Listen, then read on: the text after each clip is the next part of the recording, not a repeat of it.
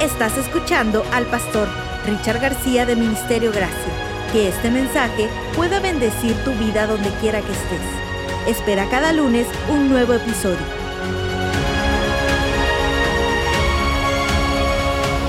Quiero pedirte que me acompañes al libro de San Juan capítulo 4, versos 46 en adelante. Dice la palabra, vino pues Jesús otra vez a Caná de Galilea, donde había convertido el agua en vino. Y había en Capernaum un oficial del rey cuyo hijo estaba enfermo. Este, cuando oyó que Jesús había llegado de Judea a Galilea, vino a él y le rogó que descendiese y sanase a su hijo, que estaba a punto de morir. Entonces Jesús le dijo, si no viereis señales y prodigios, no creeréis. El oficial del rey le dijo, Señor, desciende antes que mi hijo muera. Y Jesús le dijo, ve, tu hijo vive. Y el hombre creyó la palabra que Jesús le dijo y se fue. Cuando ya él descendía, sus siervos salieron a recibirle y le dieron las nuevas, diciendo, tu hijo vive. Entonces él les preguntó a qué hora había comenzado a estar mejor y le dijeron, ayer a las siete le dejó la fiebre. El padre entonces entendió que aquella era la hora en la que Jesús le había dicho, tu hijo vive. Y creyó él con toda su casa. Esta segunda señal hizo Jesús cuando fue de Judea a Galilea. Estamos en la serie Después de la tormenta. Hoy tiene como subtítulo Quedan las ráfagas. Padre, gracias por la palabra y gracias por la libertad que tenemos de estudiarla. Gracias por este tiempo tan especial de adoración, este tiempo en tu presencia. Guíanos a través de la misma y ayúdanos a entender cuál es el mensaje para nosotros en tiempo presente, el rema que tú tienes para nuestras vidas. Que no nos vayamos de este lugar sin haber comprendido por qué nos trajiste acá. Que tu Espíritu Santo pueda revelar esa palabra profunda a nuestras vidas. En el nombre de Jesús. Amén, Señor. Amén. Bueno, la bendición de vivir en Texas es que en Texas tenemos un poquito de, de, libertad para poder los que vinimos del norte o del este para poder hablar de nuestros equipos sin ofender a mucha gente. Porque el equipo de los Rangers de Texas, por ejemplo, es un equipo de béisbol. Uh, que yo siempre he hecho porras por ellos cuando voy al estadio. Es mi equipo aquí en Texas, pero antes de llegar mi equipo favorito eran los Medias Rojas de Boston, los famosos Red Sox de Boston. Uh, algunos de ustedes sabrán que acá en la iglesia se han infiltrado algunos fanáticos de los Yankees y, y hemos estado nosotros orando por ellos hace tiempo para que se conviertan de sus malos caminos, pero mis oraciones no han sido tan efectivas. Pero lo que he aprendido más en la palabra es que hay que amar a todo el mundo sin importar el equipo al que le va. Acá en la iglesia yo no soy uno de los que sigue mucho el fútbol, mayormente lo hago durante los mundiales, así que si usted me pregunta de los equipos no voy a saber mucho qué decir porque vengo de una isla, el béisbol es nuestro pan, era nuestro pan nuestro de cada día, así que es lo que más pude comprender, conocer durante mi desarrollo, pero sé que en México se batalla mucho en otros países también con el tema de el equipo favorito. Algunos de ustedes recordarán, algunos de ustedes que estaban aquí hace dos años, recordarán cuando les contamos nuestra a experiencia cuando fuimos a Argentina, que fuimos al estadio del Boca Junior y luego fuimos al estadio de River Plate. Nosotros no sabíamos cómo era la cosa allá, así que fuimos al estadio de los, del Boca y compramos una playera y todo, pues los souvenirs. Y luego cuando fuimos al estadio de River queríamos comprar, pero no sabíamos que llegar allá con una playera del otro equipo era casi sentencia de muerte. Así que al pobrecito chino, a nuestro hijo más pequeño, casi lo linchan porque llegó, se bajó de la del autobús y parecía toda una superestrella del fútbol. Cuando te bajas con tu playera y sales corriendo, que vas para la cancha, así iba corriendo. Cuando uno de seguridad vino corriendo, no casi le pega. Si no hubiese estado el papá allí, capaz que le pegaba. No sabíamos que era así no creo que en México es tan fanática la cosa, pero aquí en la iglesia tenemos algunas personas que son de, los Tigres, otros son de Cruz Azul y otros de la América. Y aprendí que a la América no se le va.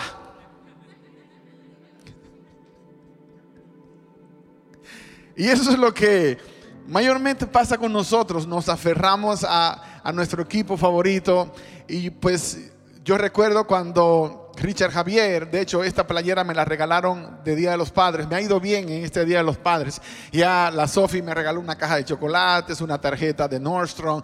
Eh, los chamacos anoche, se, no sé, una danza medio rara a la hora de yo preparar el sermón. Ellos dieron una vuelta para acá, tres por allá. Luego la mamá aparece con un teléfono como si iba a grabar. Dije, ¿qué pasó aquí? Y pues era todo el hecho de que me iban a hacer la entrega de una playera con el número 45. Si usted no sabía o no sabe lo que es el número 45, tiene que entrar a Google y preguntar por Pedro Martínez. Es el uno de los últimos jugadores latinos en entrar al Salón de la Fama. Es un dominicano que admiramos y queremos mucho y nosotros hemos tenido la oportunidad de servir juntamente con Pedro y Carolina en las misiones. Así que hay una relación que, que viaja por el tiempo y nos conecta mucho con ellos. El que ellos se esmeraron y buscaron esta playera y la encontraron y la pudieron comprar. Pedro ya está retirado hace tiempo. Ah, fue muy significativo anoche. Ah, me cambió hasta el sermón. Iba por un lado y de repente llegan estos chamacos, me mandan la playera y digo, Señor, ah, yo pensaba que íbamos por este lado, pero tú me acabas de mandar un mensaje diferente y lo voy a tomar y voy a tratar de ver qué es lo que tú quieres decirme a mí y qué es lo que le quieres decir a la iglesia Mañana muchas personas están celebrando el Día de los Padres, ayer también, antes de ayer, pero yo he batallado mucho con el tema de celebrar un día. Creo en la honra, pero he batallado con la idea de celebrar un día porque algunos se quedaron allí, se quedaron en solo un día y se olvidaron del resto del tiempo, se olvidaron de la otra temporada, se olvidaron del tiempo ah, fuera de ese Día de las Madres, de ese Día de los Enamorados, de ese Día de los Padres. Pero sí he ido comprendiendo con el tiempo que aunque honramos todos los días, hay días especiales donde nosotros podemos todavía hacer más notorio lo que sentimos por esas personas. Hace exactamente 20 años yo llevé a Richard Javier a ver un juego de Pedro Martínez en el estadio de los Yankees. Imagínatelo de esa manera. Algunos de ustedes que me conocen hace tiempo recordarán esa historia, otros que han leído el libro también. Pero si usted nunca había escuchado acerca de un juego de béisbol, no es tan... Ah, alborotado como un juego de fútbol. En el fútbol usted está que, que, tira al compañero desde el segundo piso si el equipo pierde. Algunos estadios son así también. Si vas al de los Rangers es bien tranquilo y se disfruta, no, no tienes que irte a los puños con nadie. Pero si vas al estadio de los Yankees de Nueva York y llevas una playera de Boston, es mejor que vayas con guardaespaldas porque capaz que no sales vivo de allá. Ahora, haciéndole justicia a los Yankees que son de mi iglesia, incluyendo a mi hermano, le tengo que decir que si van a Boston y llevan una playera de los Yankees, también les pasa lo mismo. El tema es la rivalidad entre ambos equipos. Pero ese día nos marcó, especialmente a mí. Porque ese día estábamos viendo a Pedro Martínez lanzando, lanzando contra Roger Clemens. A, ha sido uno de los juegos más espectaculares de todos los tiempos. De hecho, si lo buscas como uno de los clásicos de todos los tiempos, aparece ese juego entre Pedro Martínez y Roger Clemens. Richard García estaba presente, pero no era especial porque yo estaba presente, sino porque mi hijo de cinco años estaba allí ese día, Richard Javier, y mi papá también estaba conmigo. Éramos tres generaciones, mi papá, este servidor y mi hijo. Yo estaba tratando de pasarle un legado al más pequeño, un legado que no recibí de mi papá. Yo estaba esforzándome por ser el mejor papá que podía existir pero yo no tenía un modelo porque el mío parecía familia del hombre invisible, nunca apareció en los momentos importantes de, mi vida. Mi papá y yo nos vimos tres veces en 17 años, así que no era tan fácil que pudiera decir, bueno, tengo el mejor de los modelos para poder pasar a la siguiente generación. Ahora, a veces nosotros usamos como excusa que la generación que yo ah, represento o de la que yo vengo, pues de alguna manera me falló. Así que tengo una excusa para fallarle a la siguiente generación. Tengo una excusa para ser como soy. Y lo justificamos de esa manera. No es que a mí mis padres nunca me dieron cariño, por lo tanto yo no voy a dar cariño. A mí nunca me abrazaron, por lo tanto no voy a abrazar. A mí nunca me besaron, por lo tanto tampoco lo voy a hacer. Y no sé si usted se ha encontrado con alguna persona en el caminar de su vida que le muestra esa manera de pensar. Yo me he encontrado con varios que utilizaron su pasado para justificar su presente. Soy así y punto, porque de esa manera me criaron, de esa manera me formaron.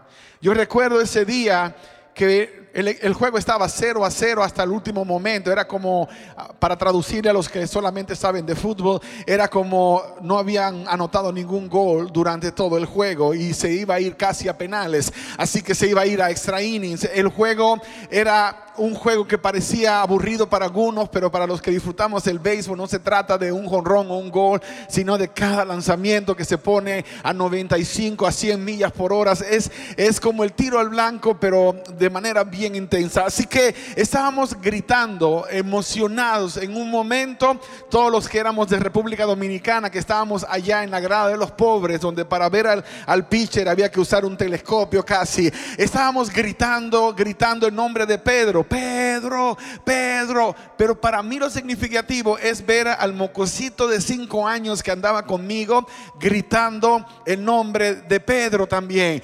Richard Javier estaba gritando y ni idea tenía de por qué estaba gritando. No sabía por qué estaba gritando, pero su papá estaba gritando. Su abuelo estaba gritando. Y esas son de las cosas que a veces nosotros pasamos por alto. Nuestros hijos seguirán de una forma u otra nuestras pisadas, sean buenas o sean malas. Yo estaba gritando porque estábamos disfrutando el juego, pero él estaba gritando de la misma manera. Años después, él tuvo la oportunidad junto con Gabriel y con Rey de poder no solamente saludar, sino abrazar a Pedro Martínez en su propia casa, en su propia propiedad, porque Dios le dio esa bendición. Pero ahora él entendía que yo estaba admirando a alguien que era un tremendo deportista, pero también un tremendo cristiano, que estaba haciendo la diferencia mis pasos de alguna forma u otra afectarán a los que vienen en la siguiente generación. Es doloroso cuando nosotros vivimos de una manera tan insensible que pensamos solamente en nosotros, en lo que queremos, en lo que deseamos y en lo que soñamos. He escuchado a más de un padre decir, la razón por la que no tengo tiempo para mi familia es porque estoy trabajando duro para darles un futuro. Pero le estás robando el presente. Y es posible que cuando llegues al futuro que tú sueñas, ya no tengas familia, a quien darle nada. Trabajaste tan duro para darles un futuro y les robaste el presente y sin darte cuenta también el futuro que tú habías soñado. Dios usará circunstancias dolorosas para tratar de llevarte al lugar donde Él necesita que tú estés y que yo esté. La historia que leímos hace un rato acerca del oficial del rey cuyo hijo se estaba muriendo es un ejemplo de esas historias que a veces tendremos que vivir para poder llegar al lugar donde Dios nos quiere, donde Dios te desea, donde Dios con todo su corazón está luchando por ponerte. Somos tan tercos que no le prestamos atención cuando las cosas van indicando que Dios te está diciendo que vayas en esa dirección. Y seguimos buscando nuestra manera, nuestra fórmula, porque a veces tontamente creemos que la fórmula nuestra aún es mejor que la fórmula de Dios. El hombre era el oficial del rey. El rey te garantizo que no era un fan de Jesús. Los oficiales de aquella época no estaban en la condición de ser seguidores de ningún líder religioso y mucho menos de Jesús. Se supone que eran las personas que se mantenían a la distancia, los insensibles, los no religiosos, los que no se metían con nada de la fe este hombre rompió con todo el protocolo. ¿Por qué? Porque obviamente ni siquiera la ciencia le pudo ayudar en la crisis que él estaba enfrentando. Y tú y yo estamos de acuerdo en eso. Todos nos ponemos de acuerdo en este punto si realmente somos sensibles como padres. Nos pueden golpear a nosotros, pero que no golpeen a nuestros hijos. Nos podemos enfermar nosotros y podemos lidiar con la enfermedad pero cuando se enfermaron nuestros hijos, entramos en el terreno de la impotencia y no sabemos qué hacer. ¿Cómo lo manejo? ¿Cómo hago cuando yo no le puedo quitar el dolor que tiene? ¿Cómo hago cuando se quebró el brazo? Hubiese querido que fuera el mío el que se quebrara. ¿Cómo, cómo le hago en esta temporada? ¿Cómo le hago? No hay nada que pegue más duro que un hijo sufriendo y tú no pudiendo hacer nada para cambiar sus circunstancias. Anoche estábamos en la reunión con el equipo de adoración y mi hijo Richard Javier compartió una historia que yo le había contado hace años atrás cuando él estaba más, más pequeño, pero me, me trajo la memoria, él tenía cinco días de nacido, cinco días de nacido. Y de repente yo estaba sentado en el, en el trono blanco, allá en el toilet, en, el, en el tiempo de inspiración, de esos tiempos que nadie te molesta, que nadie toca la puerta, que tú estás allí leyendo lo que vas a leer. Y ahí estaba cuando escuché el grito. No dio tiempo de hacer mucho, pero corrí porque parecía que algo terrible había pasado. Y es que Richard Javier estaba asfixiándose, estaba morado yo sé que no es la, manera, no, es lo, lo, más convencional, no es lo que acostumbramos como tal, pero en ese momento no te pones a buscar si hay algo para sacarle los mocos que tiene, no. La primera cosa fue agarrar con mi boca y succionar todo lo que pudiera tener y escupir y luego ver si eso mejoró la situación y tristemente no la mejoró. Tomé al muchacho, corrimos, fuimos al auto, prendimos el carro, manejando en Mayagüez, Puerto Rico, bajando las montañas de las Marías, Daniel, tú que conoces allá, yendo para el hospital, porque de aquí a que una ambulancia llegara, ya se, se ha muerto el muchacho, manejando un carro estándar con un niño en tu brazo sacando de donde no tenías para saber que podías hacer todo, dándole respiración artificial porque se te estaba muriendo, llegar al hospital y finalmente la doctora decir, ¿Qué, fue lo que pasó? Y le explicamos. Lo que pasó, le dieron agua a un niño de cinco días de nacido. Se supone que no se le diera de beber. Era suficiente con, con que se le amamantara, pero se le dio a beber. Y cuando el agua se atragantó y el niño se estaba asfixiando, y la doctora dijo: Si usted no hubiese hecho eso que hizo, él se hubiese muerto. Lo que hizo le salvó la vida. Pero no es que estabas diciendo, quiero ser un salvavidas, quiero ser el héroe, le quiero ser. No, es que simple y llanamente era mi deber como papá Tú harías lo mismo o cosas más grandes todavía. Ahora, ¿cómo no me estrellé contra otro auto? ¿Cómo no me accidenté? La misericordia de Dios me acompañó en el momento y pudimos salvar la vida de este chico a los cinco días de nacido. Porque obviamente Dios tenía un propósito bien marcado, tiene un propósito bien marcado con cada uno de los nuestros. El problema nuestro es que muchas veces nos olvidamos del proceso por el cual Dios nos llevó para ponernos donde nos puso hoy día. Y por eso abandonamos el llamado, abandonamos el propósito de Dios. Y estoy hablando a los padres nosotros los papás, porque Él jamás podría dar los pasos a menos que yo me hubiese mantenido caminando en el lugar donde Dios me había mandado. Y créeme que en más de una ocasión quise tirar la toalla, en más de una ocasión quise abandonar. No solamente fue el tema de la muerte, no solamente fue el tema de cómo las trampas del enemigo se lanzaron, sino el mismo hecho de que con quien Dios cuenta para que ellos lleguen a su propósito es con nosotros. Dios nos puso en la posición de guías personalizados, somos sus guías. Cuando vas a un país que no conoces, buscas a un guía turístico para que te acompañe en la vida de nuestros hijos. Dios nos puso como esos guías. Camina con la seguridad de que estás caminando por el lugar correcto porque ellos van a seguir tus pisadas. Somos los protectores de nuestros hijos. Por eso el oficial que aparece acá se tragó todo su orgullo. Los médicos no lo pudieron ayudar. El rey no lo pudo ayudar. La ciencia de aquel entonces no pudo hacer nada. Su única esperanza era el maestro de Galilea. Y fue y se humilló. Era humillante tener que bajar de su estatus para buscar la ayuda de Dios. Y esas son las cosas que Dios tendrá que hacer cuando somos tan tercos como para no cumplir con el propósito de nuestra existencia. Dios nos va a pegar por donde más duele. Nos va a pegar por donde más duele para que se pueda cumplir el propósito por el cual nosotros estamos acá.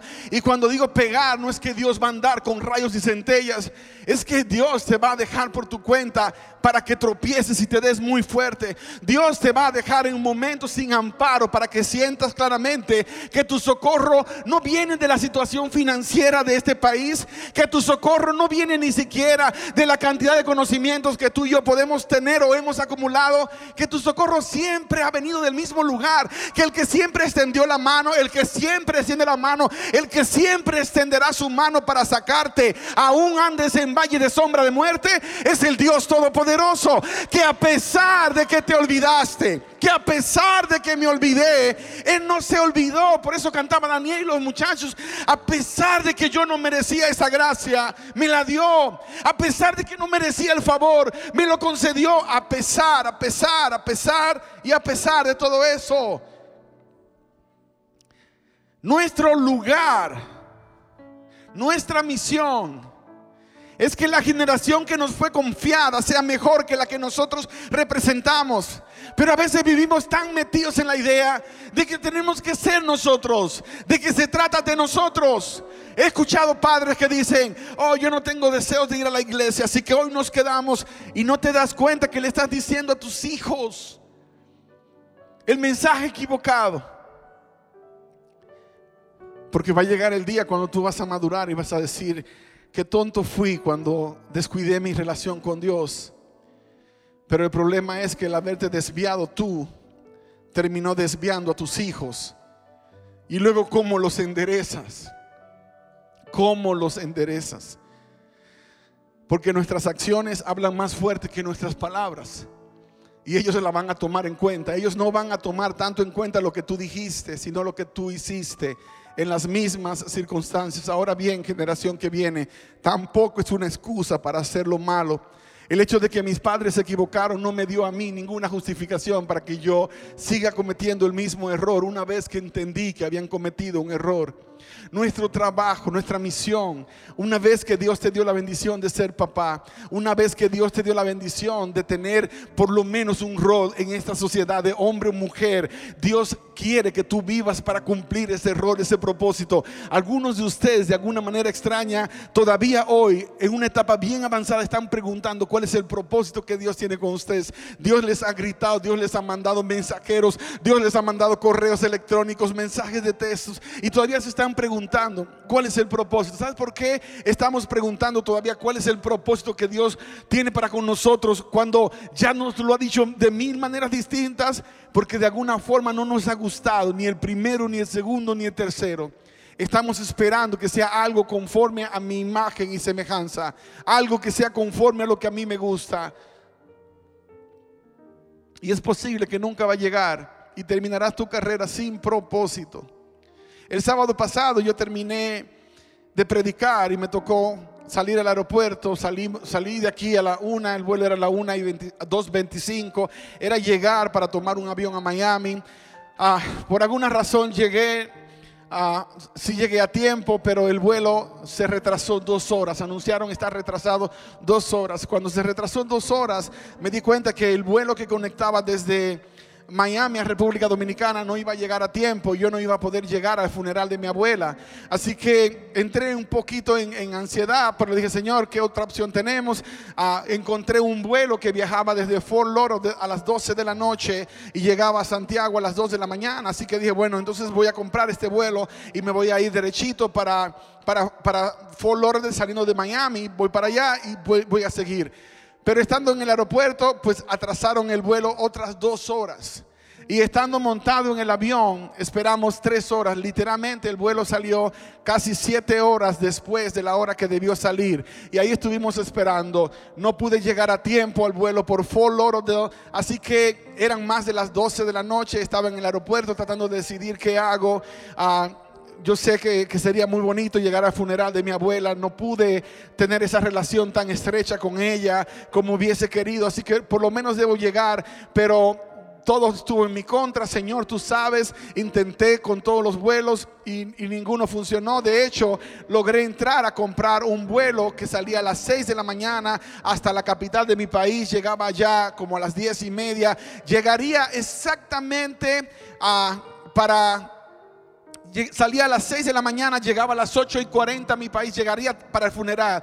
Pero después de comprarlo, como a la media hora, llega un email que el vuelo se retrasó dos horas también. Cuando yo miré eso, dije, definitivamente Dios no quiere que yo vaya al funeral de mi abuela. Dios no quiere que vaya. Así que me fui a rentar un auto para entonces encontrarme con unos amigos pastores en Orlando antes que se fueran para Colombia. Y cuando estaba en la línea para, para lo del auto ya había esperado como una hora en la línea. Finalmente, cuando ya faltaba una persona, sentí en mi corazón algo que comenzó a quemar de parte del Señor. No vas a rentar ningún carro, te vas a ir para el funeral de tu abuela.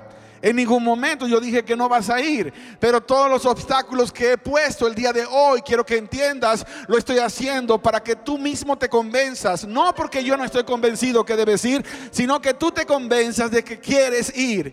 Y yo sentí eso de Dios y dije, Señor, pero yo quiero ir, yo quiero estar allá, yo quiero compartir una palabra con las tías, con los tíos, con los primos. Hay tantos que no conozco, es, es la oportunidad. Entonces sálgase de la línea y váyase a esperar vuelo, pero ya no hay hotel a esta hora. Yo había buscado en, el teléfono, en las membresías, no había nada. Me voy a tener que quedar en el aeropuerto toda la madrugada, sentado aquí como si fuese un homeless para tener que ir para allá. No es justo, no importa si es justo o no, pero es lo que tienes que hacer. Así que en obediencia salí de la fila, fui y llegando hacia el lugar donde iba a estar la entrada para, para la zona de seguridad, vi que había un, un subway. Yo no había almorzado, se me olvidó que no había almorzado. El estrés y el corre-corre, salí de la iglesia, no había comido nada. Así que fui para mí fue como, como maná del cielo. El, el, el, subway es el lugar más espiritual que podía haberme encontrado a esa hora de la noche, casi una de la mañana. Pude hacer la fila Compré uno de esos que no eran tan grandes para no abusar, uno de seis ah, pulgadas. Y luego me lo tomé, me fui y me acuerdo que me senté frente, no había ningún asiento disponible, un montón de gente durmiendo en el aeropuerto. Y me senté en el suelo, pegado a la pared, frente a la, a la parte donde está TSA de seguridad. Y ahí comencé a comerme mi subway. Y me acordé que muchas veces yo pasaba y decía, amén, esta gente sí que está caña, porque ¿por qué no se van a un hotel a dormir y se quedan aquí en el aeropuerto toda la noche? Y, lo, dije, lo llegué a decir. Aunque yo me he quedado en aeropuertos antes porque no había otra opción, pero para mí siempre había opción en el caso de otros.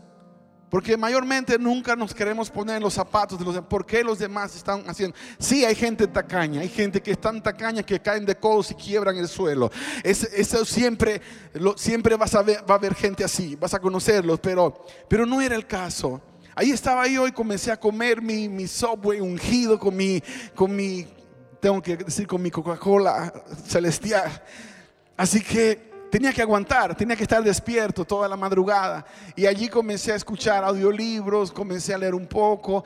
Llegó alguien más y se sentó en el otro lado. Parecíamos un montón de hombres sentándonos en la calle esperando que la misericordia abriera el aeropuerto. Y en el proceso el Señor me comenzó a ministrar, me comenzó a mostrar y me mostró claramente lo que compartí un poquito con ustedes el sábado. Hay tantas cosas que tú te quejaste de tu abuela, tantas cosas que dijiste que no te dio cariño, que nunca te trató como si fueras el nieto. Todas esas cosas se convirtieron en un obstáculo para que tú la honraras. Y en todos los meses que supiste que ella estaba enferma, tú no la fuiste a ver, tú no la visitaste. Y a veces nosotros bloqueamos algunas áreas porque no queremos ser confrontados. Pero para ir a su funeral, hiciste todo esto que has hecho. Y mira aquí donde estás sentado. Sentado en un aeropuerto. Como si fueras un desamparado porque quieres ir a honrar a tu abuela después de muerta. Y me golpeó duro. Me golpeó muy duro. Finalmente llegué, un amigo, el coronel Viña, me recogió en el aeropuerto y el milagro sucedió, yo pude llegar a tiempo al funeral y mis tías me dieron la oportunidad de ministrar a la familia y luego en el cementerio lo mismo. Y entendí por qué valió la pena que llegara. La generación a la que mi papá representó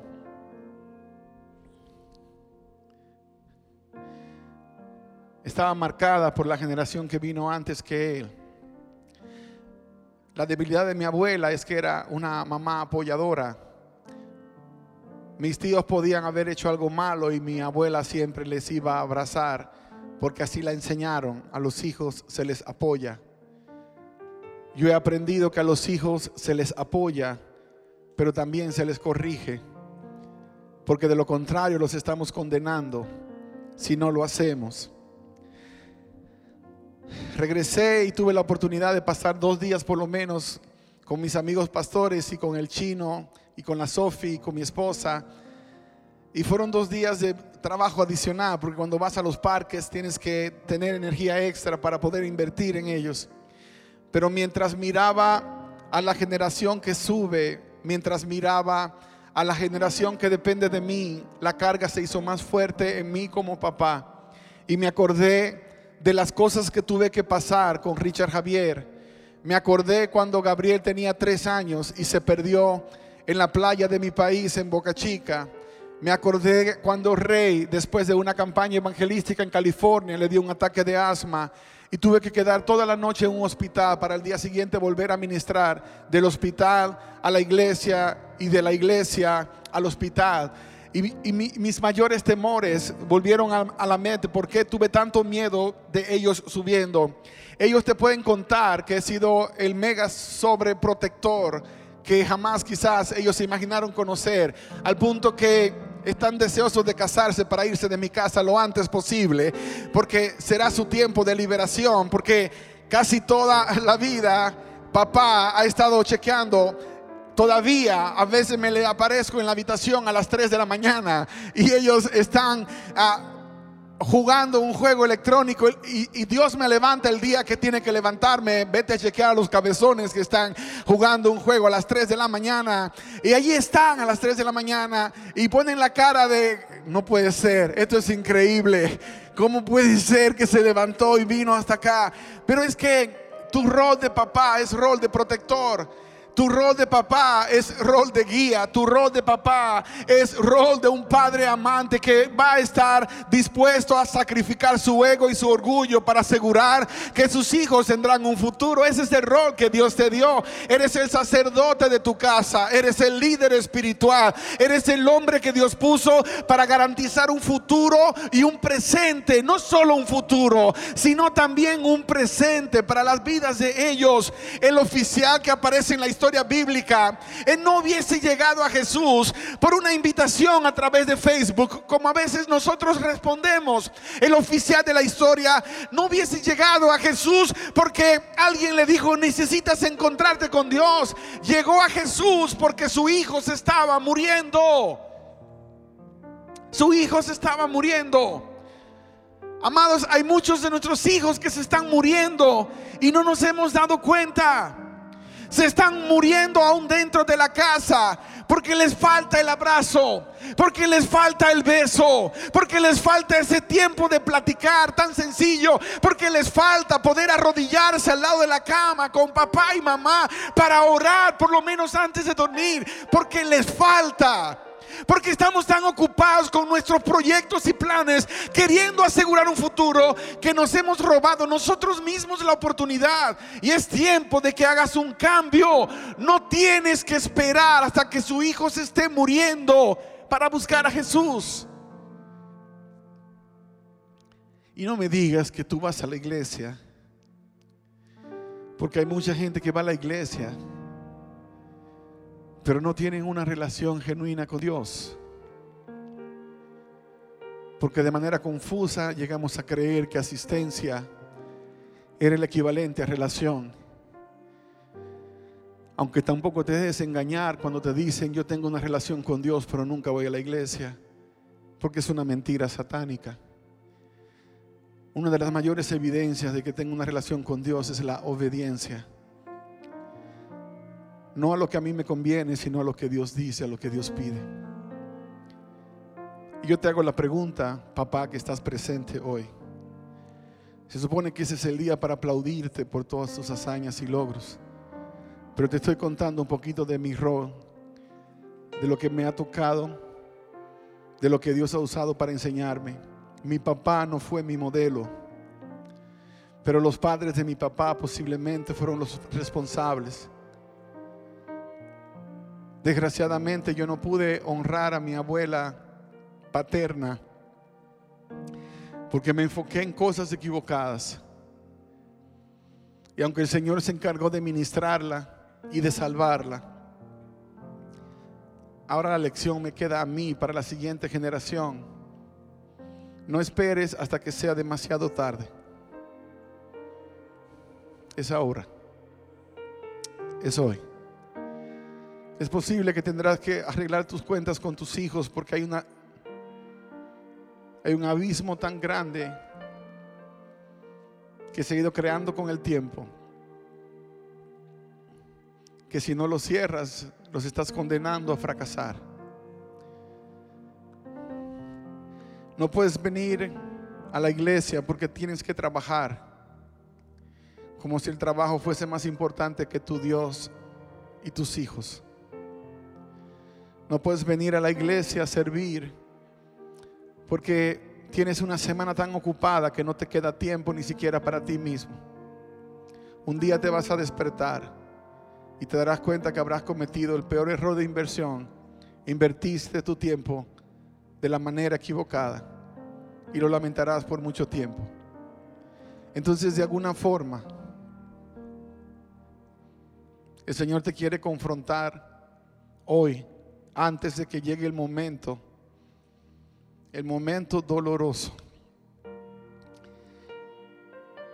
Cuando lo que esté pasando con uno de tus hijos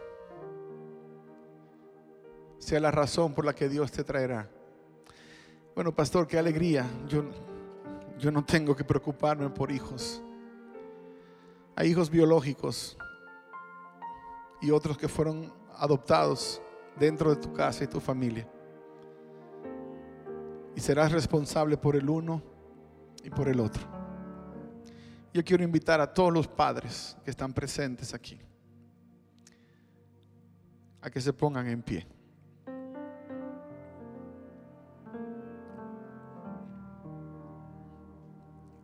A nosotros,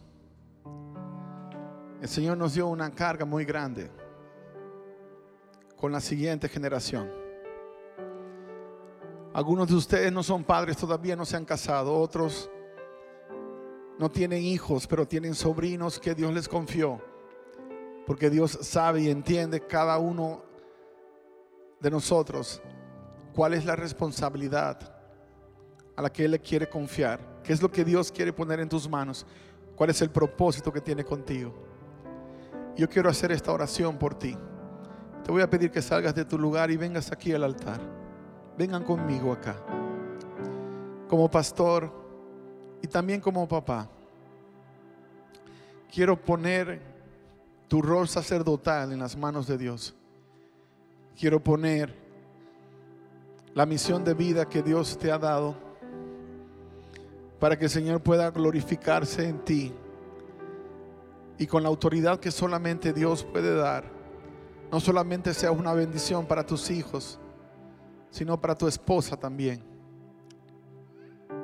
Algunos de ustedes pronto se van a casar y tendrán que pasar por el mismo camino que pasamos nosotros. Es fácil criticar a papá cuando estoy en, en la posición de hijo y nunca lo he experimentado. Pero cuando llega el momento, entonces te acordarás de papá. Te acordarás de que tu papá lo hizo porque tenía claro que su misión era protegerte. Me quiero ir de la casa porque quiero ser independiente. ¿Independiente de qué? De la bendición de una protección que Dios puso sobre tu vida, de una cobertura espiritual que Dios te dio. ¿Independiente de qué? Del privilegio que tengo de saber que no solamente Dios me cuida, sino que también puso a un ángel guardián de carne y hueso para que pueda protegerme a mí y a mi casa. Independiente de qué. Iglesia, pónganse en pie ustedes. Yo quiero que levanten su mano, hijos, esposas, hermanos, familiares, y bendigan a estos que están aquí en el altar. Yo también voy a orar por ustedes, pero bendigan a estas personas especiales, a estos papás. Es el mejor regalo de padres. Para las madres le ponen una flor aquí en el pecho y le dan algo especial a las mujeres. Mayormente ellas son detallistas. Nosotros los hombres somos como que los que nos dan gracias y es suficiente, o nos dan un buen café y ya lo vamos a disfrutar. Pero lo más importante es la gracia y la unción que Dios pone sobre ti. Levanta tu mano, hombre de Dios. Padre, bendigo a cada uno de estos varones, de estos guerreros. Gracias por las vidas de ellos. Gracias porque a pesar de sus errores están en pie. Gracias porque a pesar de sus batallas no se han rendido. Gracias Señor porque has puesto un deseo inmenso en ellos de poder ser un modelo para sus hijos. Enseñarles aún en sus errores, porque todos cometemos errores y nuestros hijos lo saben y nuestras esposas lo saben. Pero Padre, el hecho de que estamos en pie buscándote a ti, ellos están aquí en tu casa hoy, cuando pudieron haber estado en cualquier otro lugar, están aquí hoy, Señor. Eso dice mucho de lo que tú representas para sus vidas. Pero yo como ministro del Evangelio, te pido en este momento que le des una porción, no doble o triple, sino la necesaria. Si es cuatro veces más, hazlo de tu espíritu y de tu presencia, Padre, para que tengan la sabiduría necesaria para tomar las decisiones correctas, para que puedan tener la sabiduría de lo alto para no solamente a sus esposas, sino también a sus hijos, al puerto, a la misión, al lugar, al lugar que tú has reservado, al lugar que tú has apartado, al lugar que tú has destinado para ellos. Que nada ni nadie les robe de su posición de guardianes, guerreros, representantes del Dios Todopoderoso. Yo los bendigo en el nombre del Padre, del Hijo y del Espíritu Santo. Amén, Señor. Amén, Señor. Amén, Señor. Gracias por escucharnos. Puedes hacer que esta palabra llegue a otras personas ingresando a ministeriogracia.org slash donaciones.